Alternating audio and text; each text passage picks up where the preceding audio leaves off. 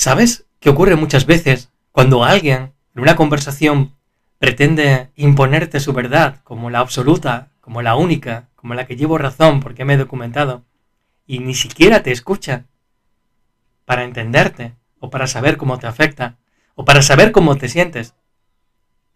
¿Sabes esa sensación? ¿Sabes qué ocurre? Que a veces una sandía puede ser un monstruo y un monstruo puede ser una sandía. Un poco raro, ¿verdad? Pues ocurre. Te lo cuento. Imagina.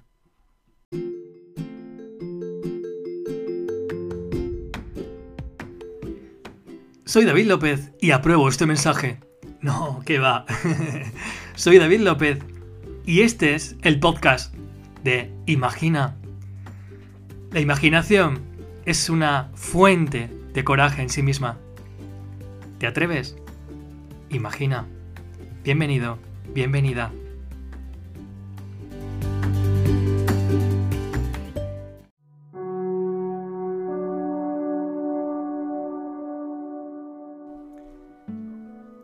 Un viajero iba atravesando una extensa y árida llanura.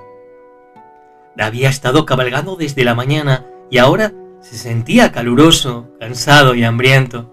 Observó que el sol empezaba a ponerse en el horizonte por entre las montañas y comenzó a preguntarse dónde podría encontrar un lugar donde descansar y algún sitio donde pasar la noche. Llegó finalmente al término de la llanura y miró fijamente hacia abajo en dirección a un hondo valle. Allá lejos en la distancia le pareció distinguir una aldea remota, con el humo de las chimeneas evolucionando despreocupadamente sobre el cielo del atardecer. ¡Qué bonita estampa! Urgió a su caballo a bajar por el sendero que conducía al fondo del valle.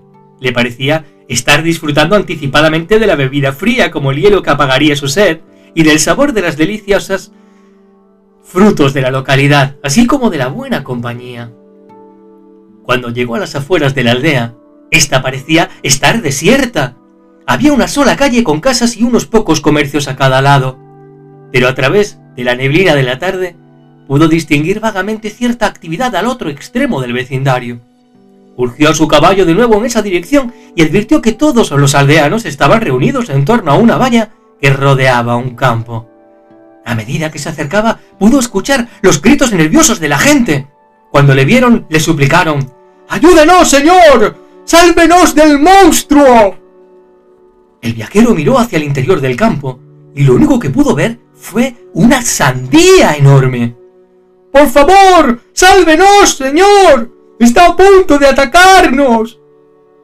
Eso no es un monstruo, es una sandía. No es más que una fruta de gran tamaño. ¡Es un monstruo! ¡Está a punto de atacarnos! ¡Sálvenos, por favor! ¡Es una sandía! ¡Es un monstruo! ¡Es una san... Pero antes de que pudiera acabar, los enfurecidos aldeanos le bajaron del caballo y lo arrojaron a la charca. Después lo ataron al caballo y lo fustigaron hasta hacerle desaparecer de la aldea. Aproximadamente una hora más tarde, otro viajero iba siguiendo penosamente las huellas del anterior. El sol había seguido bajando en el horizonte y sentía más sed y más hambre todavía que el primer viajero. También contemplaba la posibilidad de beber algo fresco y de probar la exquisita cocina genuina de la región. Bajó serpenteando la ladera del valle y llegó a las afueras de la aldea. Vio a la multitud agitándose y gritando junto a la valla.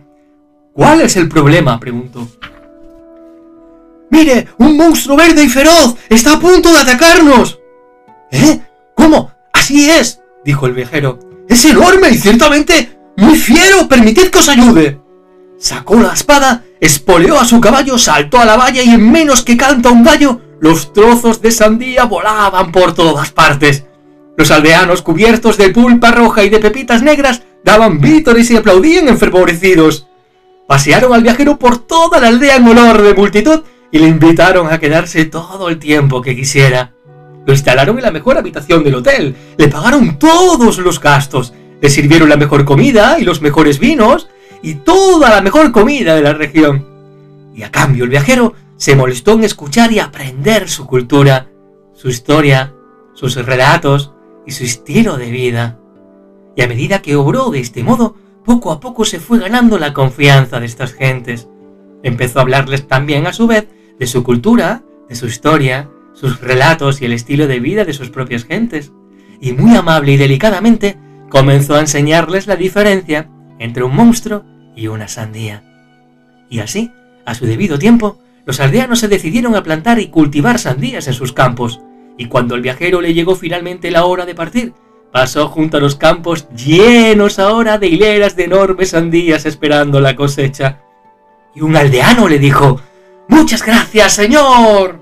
Nos has enseñado muchas cosas y nos has enseñado cómo domar a sandía y hacer que trabaje para nosotros. Y el viajero dijo, Tenéis efectivamente unas sandías magníficas, pero no olvidéis jamás que incluso las sandías pueden a veces ser monstruos. Imagina.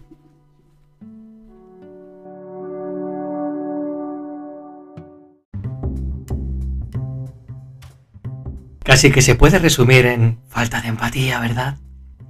Eso es lo que falta hoy día. El comprender a los demás, a las demás. El comprender la situación, su contexto, su cultura. El comprender sus sentimientos. El querer, sobre todo el querer escuchar y comprender. El ponerte en el lugar de la otra persona conlleva tener esa responsabilidad de la comunicación, de escuchar, de interesarte y de querer saber más y no imponer. Cuando impones en una conversación al final, no estás conversando, es un monólogo. ¿A cuántos monólogos participáis diariamente? ¿Cuántos monólogos vemos en la tele? Eso no es conversar, eso no es comunicación, eso no es empatía. Cultivemos nuestras sandías. Imagina.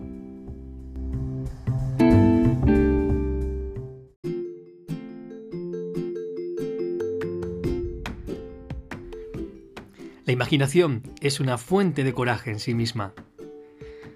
Espero te haya gustado el podcast. Espero que pongas en práctica todos los briconsejos que te, que te aporto, todas esas pequeñas reflexiones, estas píldoras formativas que te sean de utilidad. Espero que me sigas escuchando. Espero que en la medida de tus posibilidades puedas hacerte incluso mecenas y seguir apoyando mi podcast. Y espero que pongas en práctica todo lo que te aporto. Muchas gracias por estar ahí, sigue escuchándome, sígueme si quieres en las redes sociales, en Instagram, arroba David López CDL, en Facebook, David López, en Twitter, arroba David López CDL y en, y en iVoox, donde te puedes hacer incluso mecenas. Muchas gracias por estar ahí. Y te toca poner en práctica, te toca entrenar tu imaginación. ¿Te atreves? Imagina.